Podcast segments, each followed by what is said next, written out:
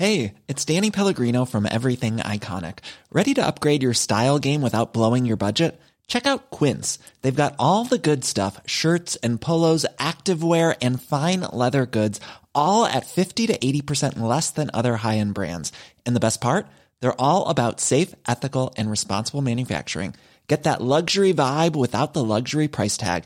Hit up quince.com slash upgrade for free shipping and 365 day returns on your next order. That's quince.com slash upgrade. Bonjour, c'est Zoé de Louis. Ça fait maintenant deux ans que j'ai la chance de travailler pour Louis Média et que vous entendez ma voix sur vos podcasts préférés. Travailler pour quelque chose qui a du sens pour moi, c'est essentiel à mon épanouissement au quotidien. Et vous, comment se passe votre relation au travail? C'est plutôt épanouissant et enthousiasmant ou plutôt boule au ventre et des motivations? Si vous êtes dans le deuxième cas et que vous comptez chaque semaine le nombre de jours qui vous séparent du week-end ou des prochaines vacances, je vous recommande plus que jamais le parcours Chance, partenaire d'émotion. Chance est une communauté d'entraide professionnelle pour aider chacun et chacune à trouver sa place dans le monde du travail. La communauté Chance a une méthode unique qui a fait ses preuves. La première étape, c'est celle du bilan de compétences. En trois mois seulement, vous allez pouvoir redéfinir vos objectifs pro et renouer avec ce qui vous anime vraiment, avec l'aide d'un coach professionnel qui vous sera dédié. La deuxième étape, c'est celle du passage à l'action. Une fois votre projet défini, toute la communauté Chance sera à vos côtés pour donner vie à votre projet. Un collectif hyper engagé, prêt à vous épauler et à vous ouvrir son réseau. Si ce message résonne en vous, je vous invite à vous rendre directement sur le site chance.co pour faire le point gratuitement avec un conseiller et changer ce qui ne va pas ou plus dans votre vie pro. Bonne écoute Louis.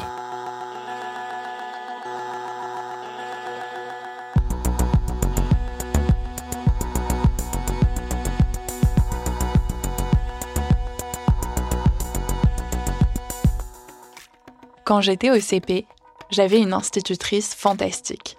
On avait des escargots dans la classe dont on s'occupait nous-mêmes, et le samedi, c'était jour de marché. On apportait tous des objets qui nous appartenaient ou qu'on avait confectionnés, des bijoux en toc, des bougeoirs, et on faisait du troc avec les autres élèves. C'était la seule institutrice qui mettait tout ça en place, et à chaque rentrée, tout le monde espérait être dans sa classe. Il y avait quelque chose d'autre qu'elle faisait différemment des autres profs aussi. Pour nous motiver à bien travailler et à bien nous comporter, elle avait mis en place un système assez particulier. Au lieu de nous distribuer des bons points, elle nous classait sur une échelle de couleurs. Chaque couleur était associée à un animal. Et chaque couleur donnait lieu soit à des obligations, soit à des privilèges. Je me souviens que ce système me poussait à appliquer mon écriture, à répondre rapidement sur mon ardoise aux questions de calcul mental. Je me suis hissée au rang vert foncé. Et grâce à cette couleur, on avait le droit de remonter plus tôt de la cour de récréation et d'attendre dans le sas où on accrochait nos manteaux. Maintenant, je me dis qu'on écourtait notre temps de récré, mais comme on nous laissait sans surveillance dans ce sas vestiaire, on avait l'impression que c'était un privilège et une liberté incroyable. Mais si moi et Valentine, Lucien, Léo étions souvent vert foncé et profitions du privilège de passer notre récré dans le sas, cela voulait aussi dire qu'il y avait d'autres élèves qui se classaient plus bas en jaune, orange, rouge cramoisi. Tout au long de ma scolarité, il y a eu une forme ou une autre de compétition avec mes camarades, que ce soit à travers cette échelle de couleurs, les notes, les classements, les concours. Dans ce nouvel épisode de Travail en cours, la journaliste Margot Chéride explore les ressorts de la mise en compétition au travail et ses conséquences parfois contre-productives. Je suis Louise Emerlet, bienvenue dans Travail en cours.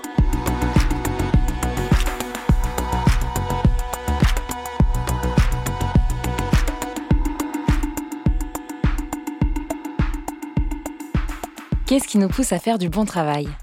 À travers mon parcours pro, des boulots étudiants à mes débuts en tant que journaliste, j'ai compris que l'une de mes principales motivations, c'est la compétition.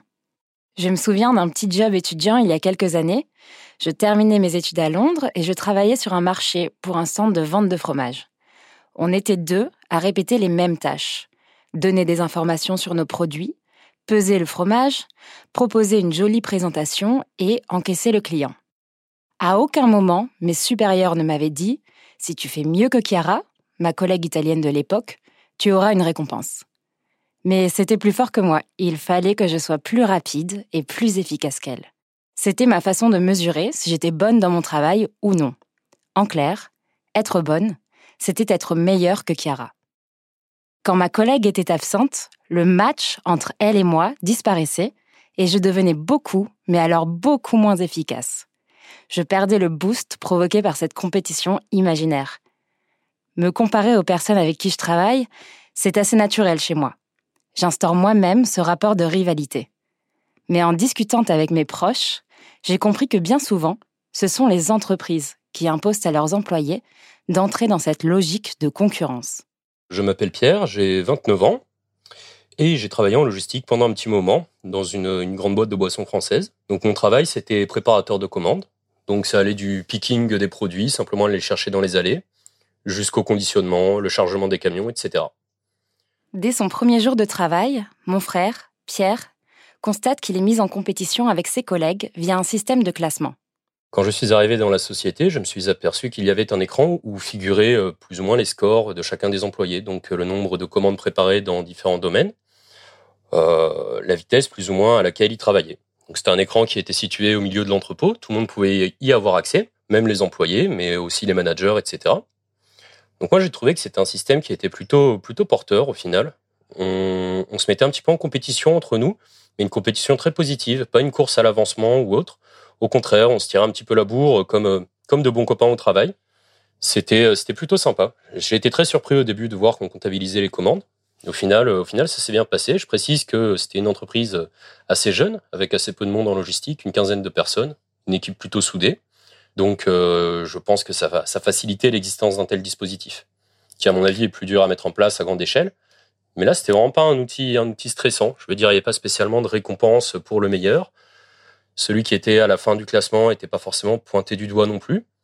Euh, tout le monde se connaissait, tout le monde savait que certaines tâches étaient un petit peu plus longues et que ce tableau reflétait pas non plus toujours la vérité. Pierre m'a parlé de ses conditions de travail. Un boulot physique, payé à peine plus qu'un SMIC, des journées qui débutent à 6 heures du matin, se terminent à 13 heures et qui ne sont entrecoupées que de deux pauses de 10 minutes. La compétition lui permet de donner un certain sens à ce travail éprouvant. Personnellement, j'ai très bien vécu cette mise en compétition, ayant moi-même euh, l'esprit, je pense, d'un compétiteur et aimant comparer mes performances à celles de mes voisins. Ça donné du relief à mes journées, alors que c'était un travail simple, très alimentaire. Ça m'a permis vraiment, vraiment de faire passer le temps et de trouver du plaisir dans ce que je faisais. J'arrivais quand même à, bien me classer. Je suis jeune, je suis en bonne condition physique et j'étais très très motivé par le poste euh, à l'époque. Je venais d'arriver en CDD, j'avais aussi envie de, continuer là-bas, donc euh, c'était, euh, ça me donnait encore plus envie de faire mes preuves. Avant cette expérience de la compétition au travail, qu'il décrit comme plutôt bon enfant, Pierre avait déjà été confronté à la concurrence entre collègues d'une façon bien plus stressante. J'ai également vécu la compétition dans l'intérim, c'était dans le cadre de missions d'intérim très courtes, un ou deux jours, qui constituaient à effectuer des inventaires. Et là, en revanche, on était réunis à la fin de la journée pour qu'on nous lise nos chiffres, en sachant pertinemment qu'au-delà d'une certaine position dans le classement, nous ne serions pas repris. Donc euh, tout était public, ceux qu'on n'allait plus revoir du jour au lendemain, ceux qui venaient de perdre leur travail et ceux qui le gardaient. Avec cette fois-ci parfois une notion de prime. Ça, je n'ai clairement pas apprécié. C'est de la mise en compétition, mais clairement, clairement malsaine. Ça ne peut pas promouvoir euh, une efficacité plus grande au travail, un plus grand bien-être au travail, une sorte de complicité entre travailleurs. Non. Quand dans la compétition, le perdant perd tout simplement son travail, alors que généralement, les gens qui font des inventaires, c'est des gens qui n'ont pas vraiment le choix, pas d'autres ressources. J'ai trouvé ça extrêmement limite. Il y a quelques semaines, j'ai lancé un appel sur Twitter en demandant aux internautes s'ils avaient déjà été mis en compétition directe avec leurs collègues.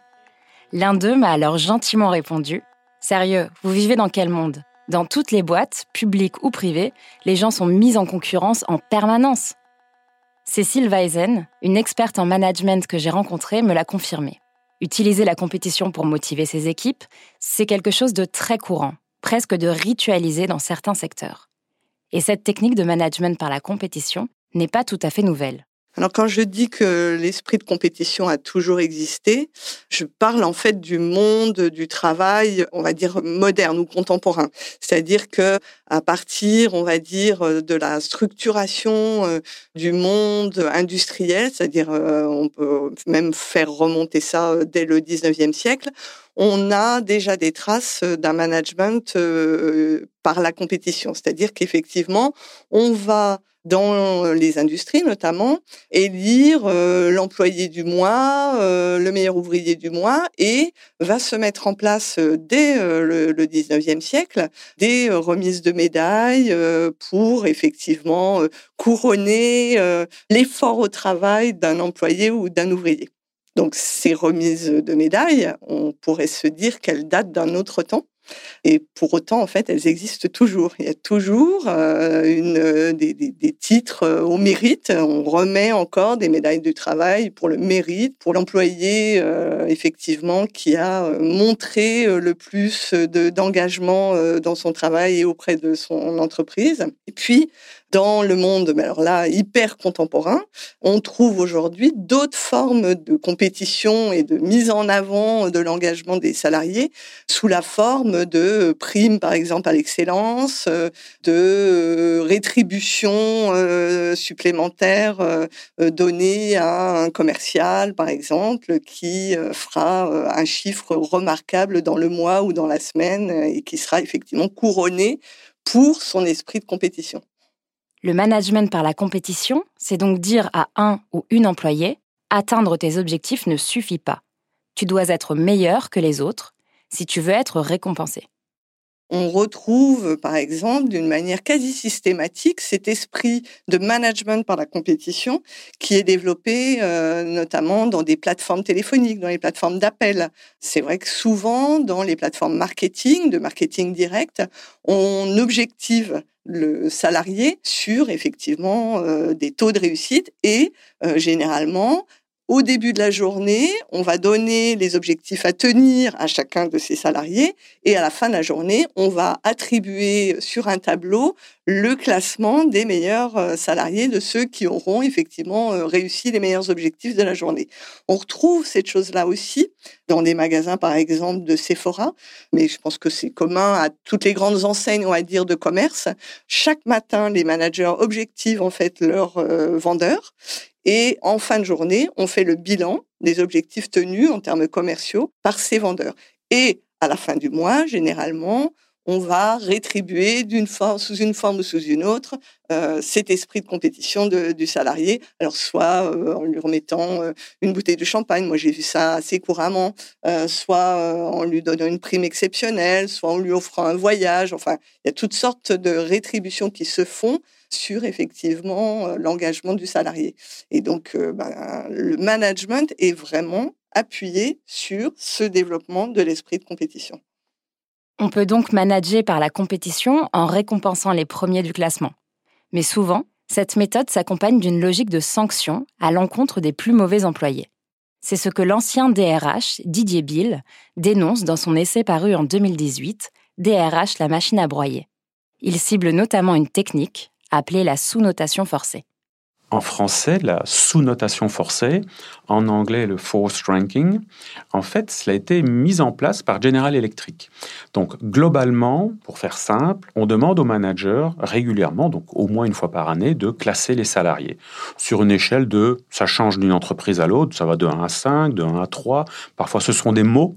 Donc le plus bas c'est low performer, le plus haut c'est euh, role model, bon bref, vous avez compris le système, je pense excepté qu'on ne donne pas la liberté au manager de réellement noter les salariés. On lui impose d'avoir un certain pourcentage de son équipe dans les mauvais. Vous leur imposez cela avec comme objectif double, un, mettre effectivement les salariés sous pression, et deux, d'organiser quasiment une rotation naturelle des salariés. C'est-à-dire que lorsque un salarié se retrouve, je reviens sur General Electric, se retrouvait deux années de suite mal classées, c'était la porte. Quand General Electric avait besoin de faire des économies, c'était une seule année mal classée, c'était la porte. Donc, vous les mettez sous pression, les salariés comprennent très bien le jeu et vivent dans la peur constante d'être sous-notés. Alors, officiellement, General Electric n'a fait cela que pendant cinq ans. En fait, General Electric continue à le faire, mais aujourd'hui, ce n'est plus officiel. Vous quand je dis que c'est officiel, ils s'en vantaient il vantait les mérites de sous-noter les gens, de les mettre sous pression.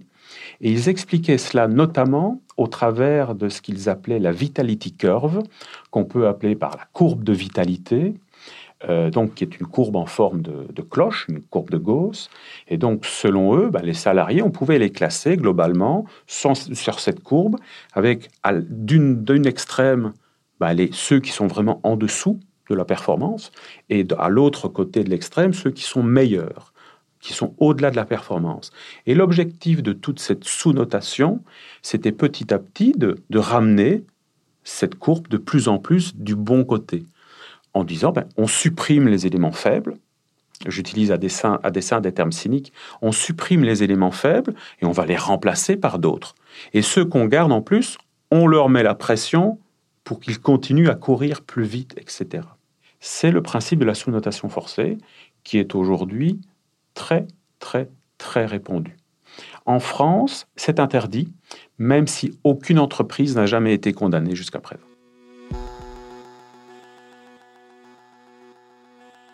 Vous devez probablement vous dire que si ce management par la compétition est aussi présent dans le monde du travail, c'est qu'il doit fonctionner. J'ai demandé à Didier Bill, qui a utilisé la mise en concurrence des salariés pendant 23 ans lorsqu'il était directeur des ressources humaines, s'il était aujourd'hui convaincu de leur utilité.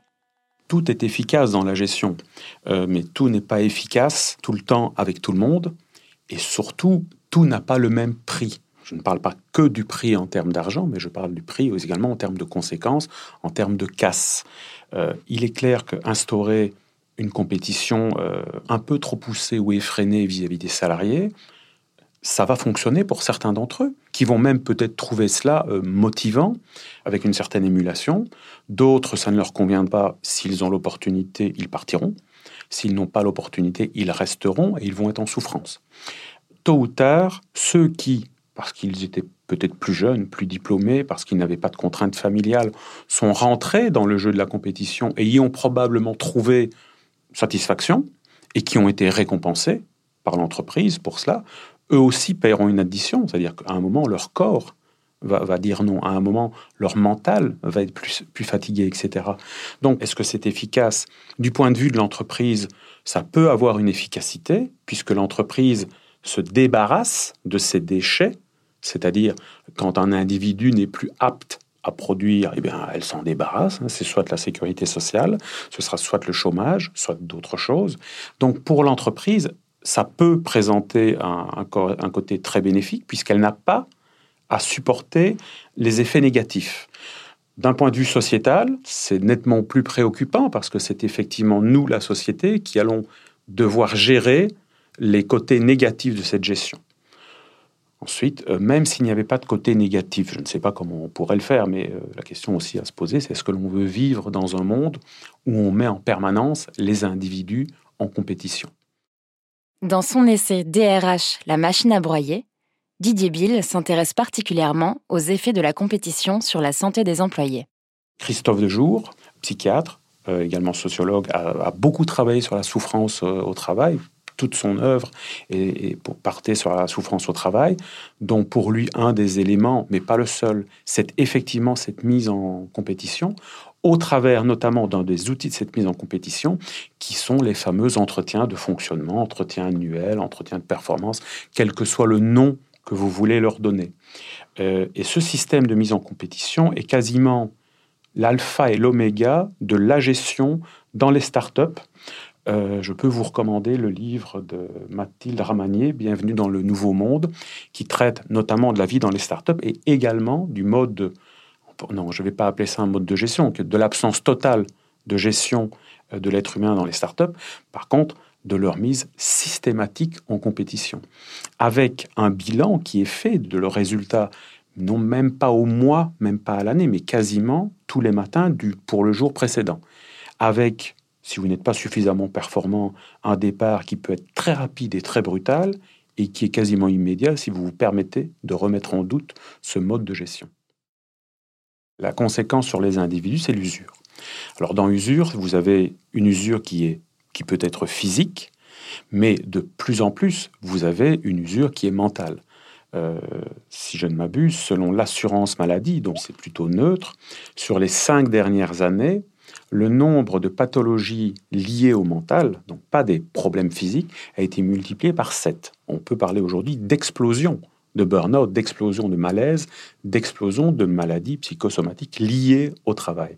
Et ça, c'est le résultat, entre autres, des modes de gestion qui incluent la mise en concurrence. Euh, et puis, je pense que vous avez aussi un impact sur la société, non pas l'entreprise, mais sur la société en elle-même, euh, euh, où effectivement, en tout cas, à titre personnel, je ne souhaite pas vivre dans une société où on est en compétition les uns avec les autres, en permanence. En clair, on peut considérer que la compétition est profitable à l'entreprise si on se place dans une vision très capitaliste et court-termiste. Mais si on prend du recul, qu'on s'intéresse aux effets sur le long terme, on s'aperçoit que la compétition est néfaste pour la société et les travailleurs. When you're ready to pop the question, the last thing you want to do is second guess the ring. At BlueNile.com, you can design a one-of-a-kind ring with the ease and convenience of shopping online. Choose your diamond and setting. When you find the one, you'll get it delivered right to your door. Go to BlueNile.com and use promo code LISTEN to get $50 off your purchase of $500 or more. That's code LISTEN at BlueNile.com for $50 off your purchase. BlueNile.com code LISTEN. Eugénie a souffert des dommages que peut entraîner la compétition. En février 2017, elle rejoint une grande agence de communication à Paris. Au moment où elle est embauchée, des amis du milieu la préviennent. La compétition entre employés est féroce dans l'entreprise qu'elle s'apprête à rejoindre. On m'a mis au courant qu'il y avait un esprit de compétition parce que voilà, on était une agence de 90 personnes, mais dans ces 90 personnes, il faut soustraire, euh, on va dire, les postes de direction. Donc, euh, grosso modo, on était 45-50 à avoir le même niveau d'études, le même âge, le même profil, et on faisait le même travail. Euh, donc, évidemment qu'il y avait une compétition. Moi, je m'étais dit, si je suis dans le haut du panier avec les bons résultats, tant mieux, c'est je serai dans, dans on va dire dans, le top. Si je suis euh, dans le bas du panier, ce sera pas grave, je ferai je ferai le travail euh, en fait, j'avais juste prévu de faire mon travail euh, avec les objectifs, les tâches, tout ça et je pensais me pas rentrer dans la compétition mais juste me soustraire à ce truc-là et me dire que si je faisais le, le job, ça suffisait en fait. Sauf que faire le job, c'était pas suffisant. Rapidement, Eugénie comprend qu'elle sera sans cesse comparée à ses collègues par sa manager. Pendant deux ans et demi, ouvertement, de façon répétée, on lui dira qui est meilleur qu'elle et qui est moins bon qu'elle. Elle se souvient d'un exemple parlant pour expliquer ce classement entre salariés qui ne dit pas son nom. C'était une constitution de liste de presse qui est quelque chose d'assez classique euh, en agence de communication. Et là, ma, ma supérieure m'appelle. Euh, elle était dans un bureau avec une de mes collègues, qui était aussi une de mes amies euh, au demeurant. Et me dit, est-ce que tu peux vérifier la liste de presse, tout ça? Je dis oui, bien sûr. Et je commence à dire, il faut rajouter un tel, il faut rajouter un tel, voilà. Et en fait, au moment où je finis de, de parler, ma boss regarde ma collègue et lui dit, tu vois, c'est comme ça qu'il faut que tu travailles. il faut que tu prennes exemple sur Eugénie. Euh, elle a de l'expérience, elle sait ce qu'elle fait. Euh, toi, pas vraiment. Et en fait, à ce moment-là, je me suis rendu compte que sans en expliquant un peu ce que je faisais et en complétant en fait le travail qu'elle avait fait, hein, c'était juste, on va dire, de la complémentarité de ce qu'elle faisait.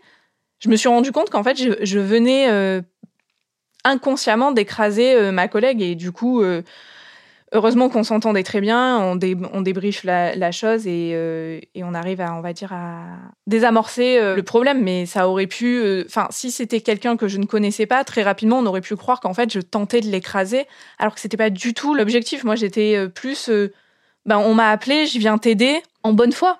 Sauf que, en fait, la tierce personne qui était ma supérieure a fait en sorte que ce soit pas quelque chose de bonne foi, mais quelque chose euh, d'écrasant pour, euh, pour ma collègue. Et j'ai trouvé ça un peu, enfin, pas très sympa et pas très cool parce que, sachant qu'elle savait qu'on était euh, proches, qu'on s'entendait bien, ça, en fait, il y avait voilà ce côté, on monte les uns contre les autres, et notamment plus les consultants et les consultantes étaient proches, plus on essayait de les monter contre les autres pour pas qu'il y ait, on va dire, de relations personnelles et que le personnel vienne s'en mêler. enfin si j'avais su en fait quand l'aidant, j'étais justement pas en train de l'aider mais de l'humilier, parce que ce qui s'est passé c'est de l'humiliation et j'y ai pris part mais euh, sans m'en rendre compte, en fait, je l'aurais pas fait. Mais après, c'était mon boulot de d'aider à faire d'aider à faire ça. C'est juste que ça a été détourné de la chose bienveillante et sympa que ça devait être. Eugénie vit mal cette mise en compétition permanente avec ses collègues. Elle m'a raconté avoir totalement perdu confiance en elle. En septembre 2018, elle vit ses premières crises de panique et de tétanie. Elle rencontre des difficultés pour manger et pour dormir. Elle se bloque même le diaphragme. Le mois suivant, un matin, elle appelle SOS médecin parce qu'elle n'arrive plus à sortir de son lit. Les médecins lui recommandent de s'arrêter un mois, mais Eugénie ne prend finalement que trois jours de repos avant de retourner travailler. C'était juste plus possible. Euh, enfin, j'étais hyper irritée tout le temps. Euh, j'ai fait ce que plein de gens ont fait euh, en agence de com ou même dans des boulots, c'est-à-dire commencer à me cacher dans les toilettes pour me mettre à pleurer. Enfin, c'était c'était pathétique. Et, et en mars 2019, j'ai été re-arrêtée par un médecin généraliste parce que euh, ben, euh, surcharge de travail, décompensation, euh, ça allait plus du tout et, et j'ai démissionné cinq jours après. Aujourd'hui, Eugénie est en bien meilleure santé. Et elle accuse la mise en compétition dans son agence de com d'avoir été, en partie, à l'origine de son mal-être. C'est l'ambiance qui est instaurée par cette compétition permanente. Il y avait une ambiance carrément malsaine hein, quand même à, l'agence où c'était de fausses amitiés, de fausses sympathies, parce que si euh, s'il fallait euh, écraser euh, l'autre pour avoir une promotion ou pour avoir 100 euros bruts d'augmentation, les gens n'hésitaient absolument pas, quoi. Donc, et quand vous n'êtes pas dans ce dans ce jeu-là, dans ce trip-là, on vous fait rapidement comprendre que c'est inadmissible en fait de pas être de pas être dans ce truc-là et que du coup vous êtes mauvaise. Vous êtes mauvaise parce que vous vous voulez pas rentrer dans dans ce truc d'écraser autrui, mais c'était pas une question qui était liée même à ma vie professionnelle, c'était juste une question euh, humaine, quoi. Enfin, j'écrase pas les gens pour me valoriser. Euh, c'était pas ma conception, en tout cas, de ni de la vie professionnelle, ni de des liens euh, entre entre humains, on va dire.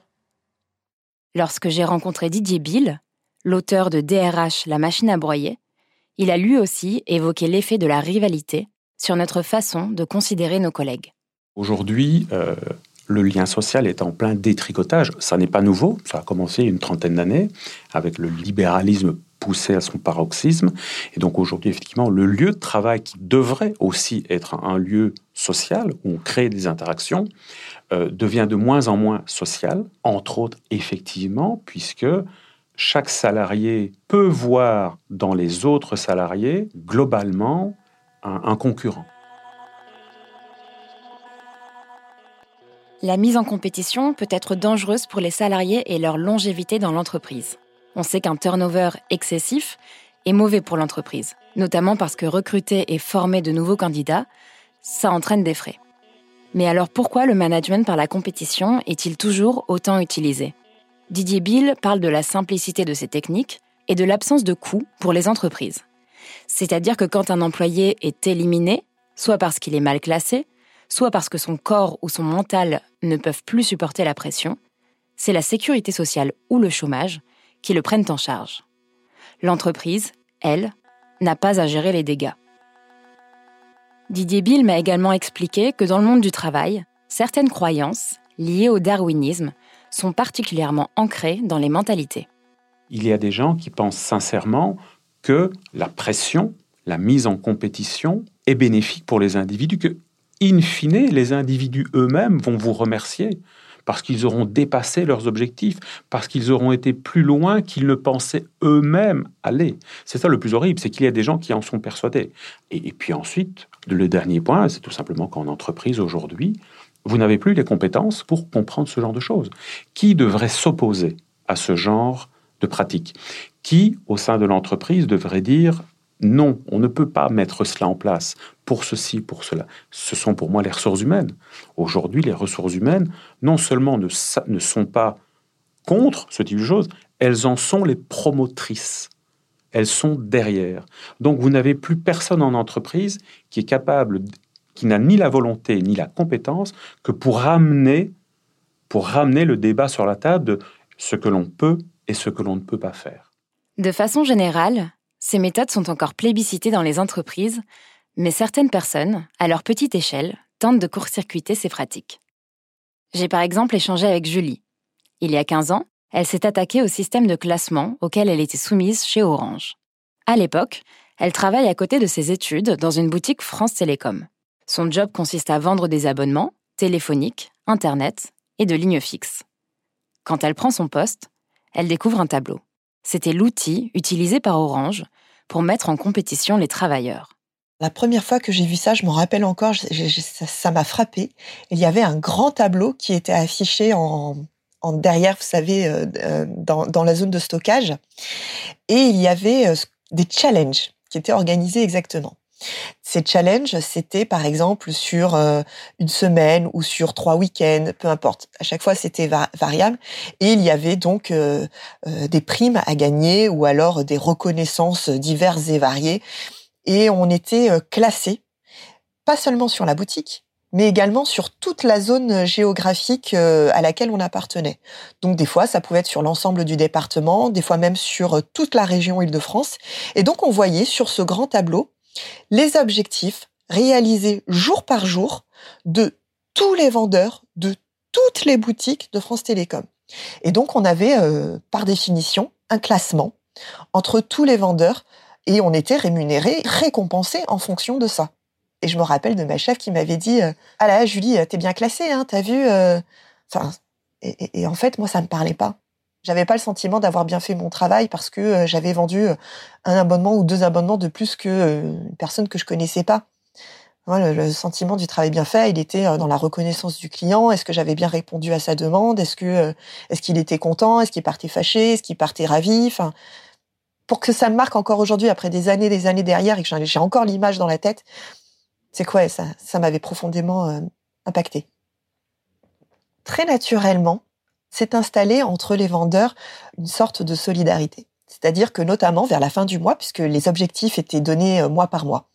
Donc euh, vers la fin du mois, entre vendeurs, on, se disait ah t'as pas déclenché ton objectif pour les abonnements internet? Bah écoute moi c'est bon je l'ai fait bah là je viens d'en faire un tiens je te le refile quoi parce que lui, euh, bah voilà, il avait atteint, donc euh, quand il faisait en plus, euh, ça déclenchait rien de plus pour lui. Et donc, il préférait aider, un, bah voilà, parce qu'on s'entendait bien, parce qu'il y avait une bonne entente et que, bah voilà, quand on peut aider, bah on aide, hein, tout simplement. C'est ça n'enlève rien au premier, ça, ça, ça sert le deuxième. Donc j'ai envie de dire, c'était tout bénéfice. Et, et puis comme ça, voilà, il y avait une reconnaissance, il y avait une forme de solidarité qui s'installait et qui se renforçait finalement avec cette pratique.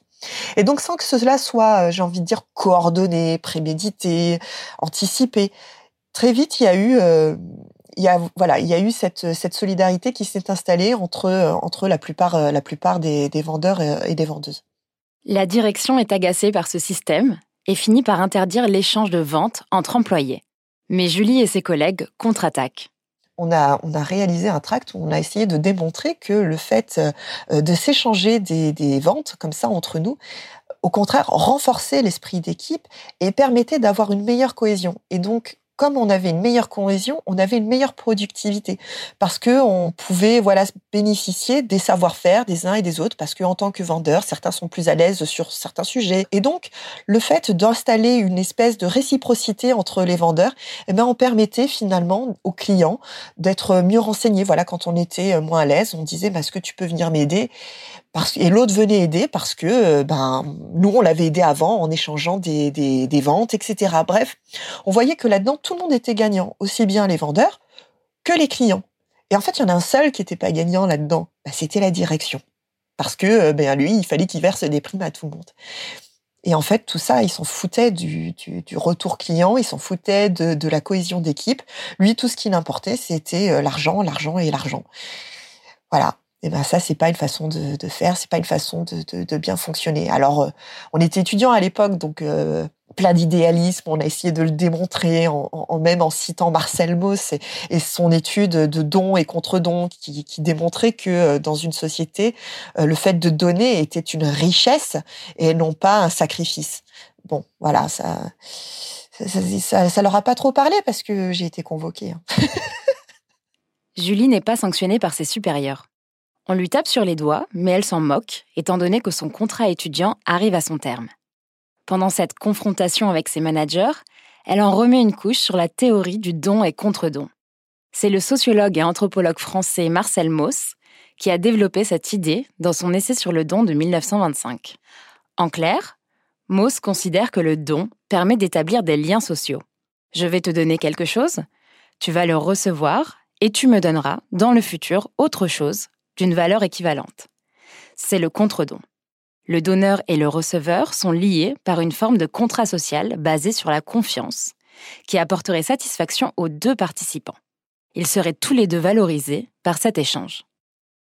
Julie estime qu'elle n'est pas parvenue à convertir ses supérieurs à la théorie de Marcel Mauss.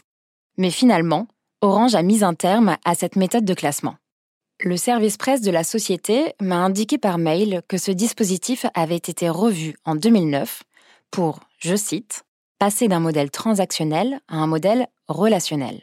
Et ils poursuivent. En changeant de modèle, Orange privilégie la qualité du service apporté ainsi que la valeur de la relation client. Depuis cette date, les indicateurs de performance sont collectifs et non plus individuels. Vous avez probablement déjà entendu parler des concepts de management bienveillant, humain ou encore positif. Ils sont récents et semblent remettre le bien-être de l'employé au cœur de la gestion des entreprises. Je me suis demandé, est-ce qu'on peut imaginer un futur sans compétition entre collègues? Un futur dans lequel la compétition serait remplacée par la coopération, par exemple, comme dans le témoignage de Julie. J'ai posé la question à Didier Bill. On n'en prend pas le chemin. Il y a aujourd'hui en France plus de 6 millions de chômeurs, et ce, chiffre est très largement, probablement, très largement sous-estimé.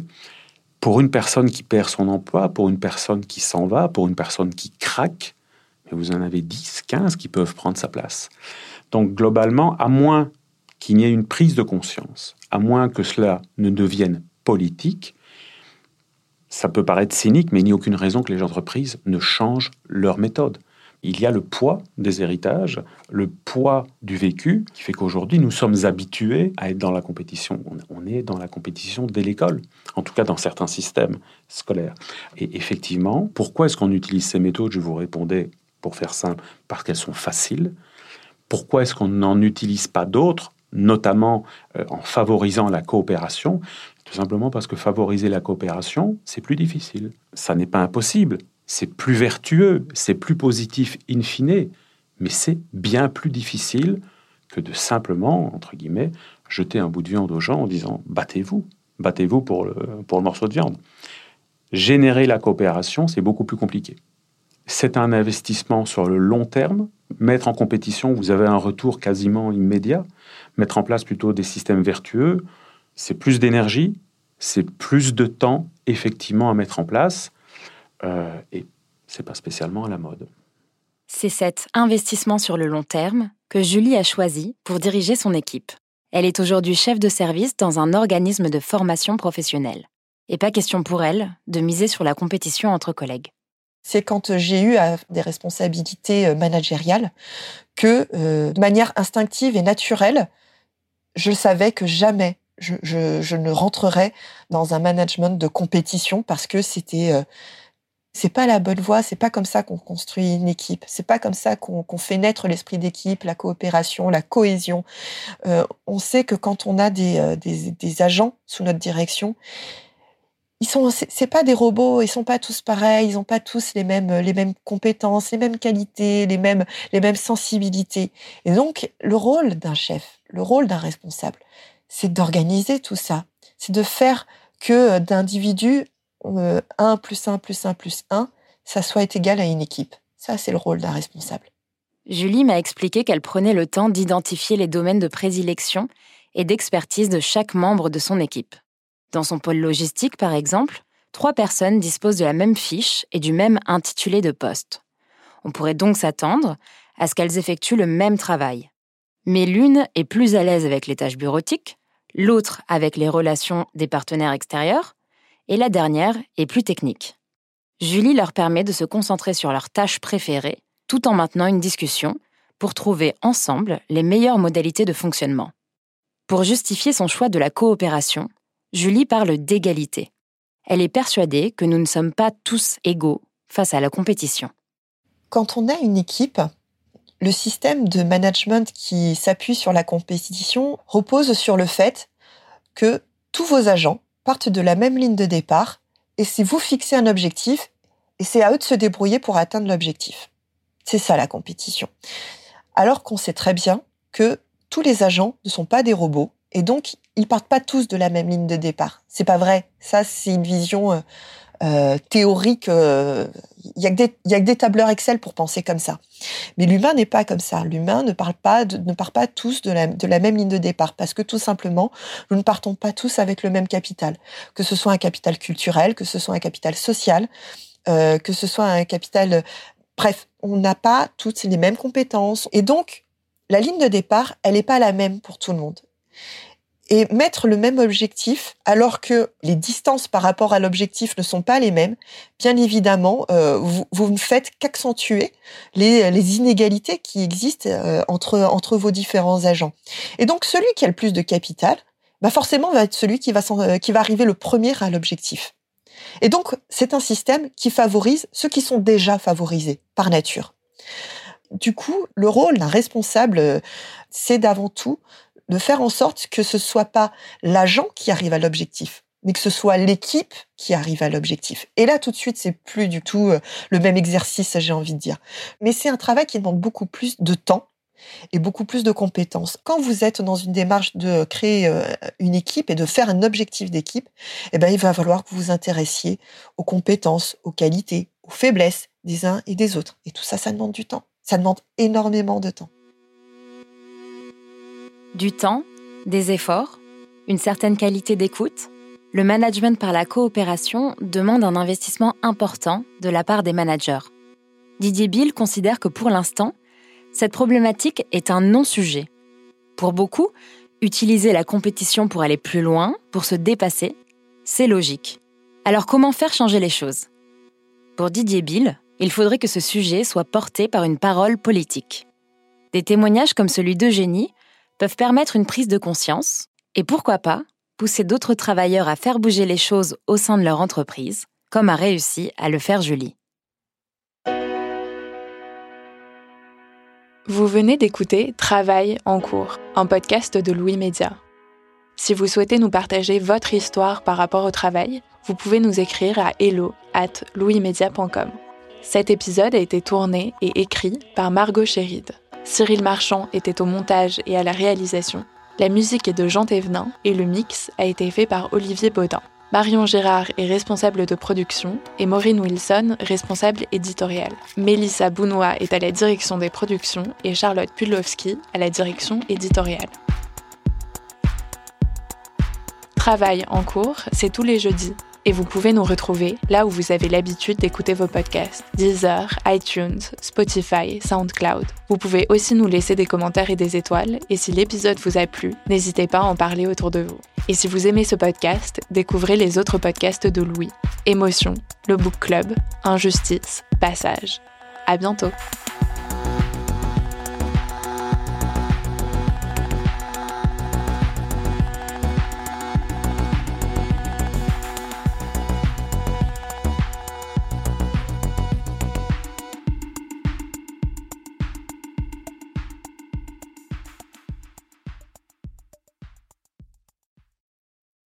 Bonjour, c'est Zoé de Louis. Dans Émotions au travail, on décrypte toutes les émotions qui vous traversent et vous bousculent parfois dans votre vie professionnelle. Aujourd'hui, j'aimerais vous parler d'un podcast super inspirant, Bienvenue dans l'ascenseur, animé par Anne-Cécile Sarfati.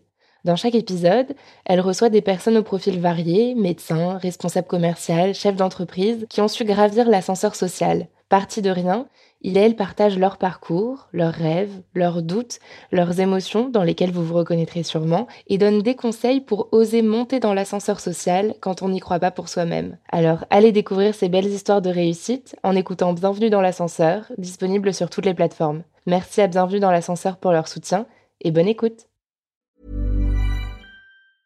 Brought to you by. Some things do more than their stated functions, because exceptional things inspire you to do exceptional things. To this select list, we add the all new Lexus GX. With its exceptional capability, you'll see possibilities you never knew existed, sending you far outside your comfort zone. But as much as the GX challenges you, it also spoils you. Its intuitive technology and luxurious features mean that wherever you go, you'll never go without. Live up to it. The all new Lexus GX.